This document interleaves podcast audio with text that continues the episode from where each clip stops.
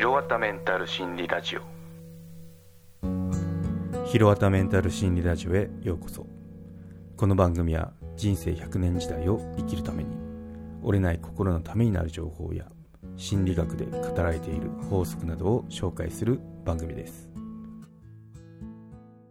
ヒロワタメンタル心理ラジオ。はい今回は物を作るとリラックスするのは何でだろうっていうのを取り上げてみようと思います。うん物を作るとリラックスできますよね。うん、あれって何でだろうって思ったので今回テーマとして取り上げてみました。まああのプラモデルであったりとかあと手芸とか料理とか、まあ、何でもこうあの手を動かすようなやつってやってるとなんかあのリラックスできませんか？なんで不思議だなって思ったんであのチェックしてみたでああなるほどなって思った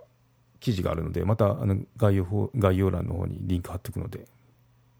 興味がある方覗いてみてくださいってとこなんですけどはい紹介していきますね。うん。まああのこの記事を見るまでもなくおそらくこうだろうなと思ったのが集中できるからかなと思ったんですよ。で考え事をしながらなんかこう難しいことってなかなかこうかできないじゃないですか。なんでそこが気が紛れるからそのなんかものを作ってる時とかっていうのは気が紛れるからいいんだろうなと思っててでそれで記事あの読んでみたんですけどああなるほど。そこでもポイントってここだなっていうのがあったんですよね。そのポイントって多分手を動かすだと思うんですけど、うん、っていうとこで紹介していきますね。この記事なんですけど手芸をテーマにしてましたね、うん、で手芸に意外な健康効果簡単アレンジで素敵な小物を作ろうっていうタイトルなんですけど、まあ、これでそのなんで手芸っていいの？健康にいいの？ってそこを5点ほど述べたんで、まあ、そこ紹介しつつ私の考えっていうのを話していこうと思いますね。うん、そう。まず1つ目ストレスとか不安ですね。が軽減できますよってことで。で、まあ、これなんでいいの？っていうと単調な作業がやっぱいいらしいですね。うん、反復運動は天然の抗うつ剤とされるセロトニンの分泌を促すためうつ症状を緩和させてくれますということでやっぱこう単調まあ単調っていうかあの反復運動になりますよね手芸だったらこうなんか縫ったりとか編んだりとかするじゃないですか。なんでそういったような単調な作業に集中すると余計な思考をシャットアウトできますということでで不安やストレスについて考えることも少なくなりますって言って、うん、まあそうだなと思いますね、うん、そうあここって私のなんだろうこう仮説と同じかなって思いましたけどね。はい。で、それから、あの、二つ目なんですけど、悲しい気持ちを忘れられるってことですね。ただ黙々と手芸をすることで、心に居座る悲しみを一瞬でも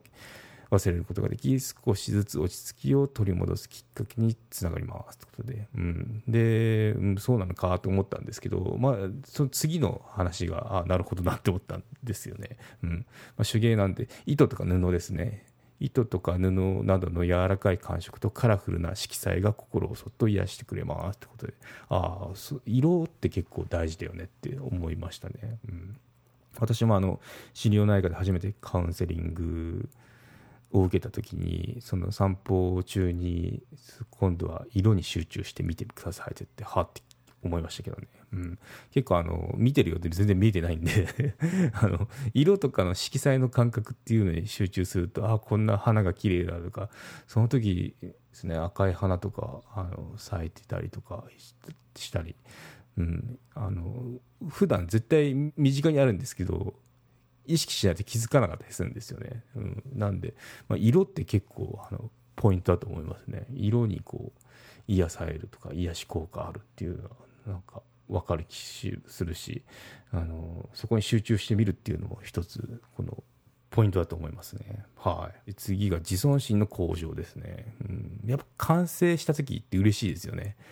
あの完成したらやったーってこう達成感あるし、まあ、この逆も 怖いとこなんですけどなんかうまくいかなかったなって言ったらがっかり感っていうのも出てしまうんですけど、まあ、うまくいった時ですね。完成したら嬉しいもんですってことで。で手芸だったらこう誰かにのために作ったりとかした時って、まあ、喜んでもらったら嬉しいですよね。うん、で料理とかでもまあ美味しいねとか言ってもらえると嬉しいんでやっぱここっていうのはそのできた結果できたものに対してなんかこう達成感とか作ってよかったなというそういったものが得られるので褒められたりするとあのなおさらですよねっていうことで、うん、分かるなって思いました。はい次が脳の機能を活性化ですね、うん、手芸は手と目を使いますよね。で連動して使うため続けることで運動、まあ、能力ですね。維持をすることにつながりますよってことで、うん、でその以前にもその手芸を進める段取りとか考えたりするじゃないですか。でここっていうのは前頭葉がフル稼働するしで、まあ、こういった脳の機能の活性化っていうのは認知症や記憶障害の予防につながりますってことで、まあ、手を動かすってなんかこういいって言われますよね。ピアノとかいいですよとかあの聞いたことあるんですけど、まずその手を動かすのとあと目を使うっていうの結構連動してやらないと成し得ないことなんでそこっていうのはあの大事かなと思いますね。この目と手っていうのは後でもこう出てくるキーワードなんでちょっとあの覚えておいてくださいね。はい。ということで最後いきましょう、まあ、人とつながるきっかけですね、うん。まあ、コミュニティとかいろいろありますよね。なんでそこでその、まあ、趣味を通じて知り合う仲間っていうのはやっぱこの同じなんだろうことが好きな連中なんであの話しやすかったりその打ち解けやすかったりしますよね。なんでそのそうですね。あの教室とかあとはなんかこう展示会とか発表会とかあると思うんですけどそこでこうあの人人脈が広がるっていうのはなかなかこういい健康的なことだなと思いますね。はい。そうですね。5つですね。ストレス解消悲しい気持ちを忘れられる自尊心の向上脳機能の活性化だと人とつながるきっかけになりますよってことでしたね。うん。でここで思ったことがあのまあこれちょっと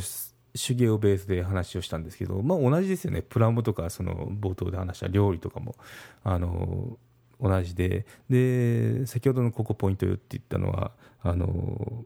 目と手を使うっていうやっぱこう大事だなって思いましたね。うん、なんでかっていうと最近ウクレレにはまってるんですよ私。そうもともとギター弾けんですけどそのウクレレを一回やって諦めたんですよ。なんかギターと同じだと思ったら全然違ってて難しいなと思ってやめたんですけどまたあの今年あの始めたはじなんだろう始め直したんですけど面白すぎてたまんないんですよ最近。そう。食後にこうポロポロって弾いてるんですけど。そう。でウクレレも同じですね。ウクレレもあの楽器じゃないですか。ってなると指と目を使うので無心になれますね。あのいろんなこう悩み事も最近少ないですけどあのもう集中できてあの弾けた時っていうのは達成感が半端ないですね。なんで楽器っていうのもいいかもしれないですね。うんおすすめですね。こういろいろ。なんかあのやってみようかなと思ったらウクレレなんかちょうどあの場所も取んないしいいかもしれないですね。はい。はいということでまとめにいきましょう。ものを作るとリラックスするのはなぜですね、まあ、このものを作るっていうとこから、まあ、手と目を使うっていうのが大事だよねっていうのを見出せましたね。はい。で単調作業は余計な思考をシャットアウトしてくれるからですってことで,、うん、で目と手の刺激っていうのがいいんですよってことで、うん、ということで、まあ、あの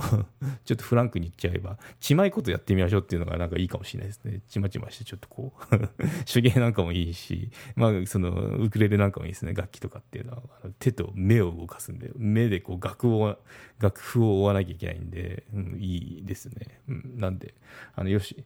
あの、よろしければウクレレいいですよっていうことで、今回は締めくくろうと思います。私が使ってるウクレレも概要欄の方に貼っときますんで、覗いてみてください。はい。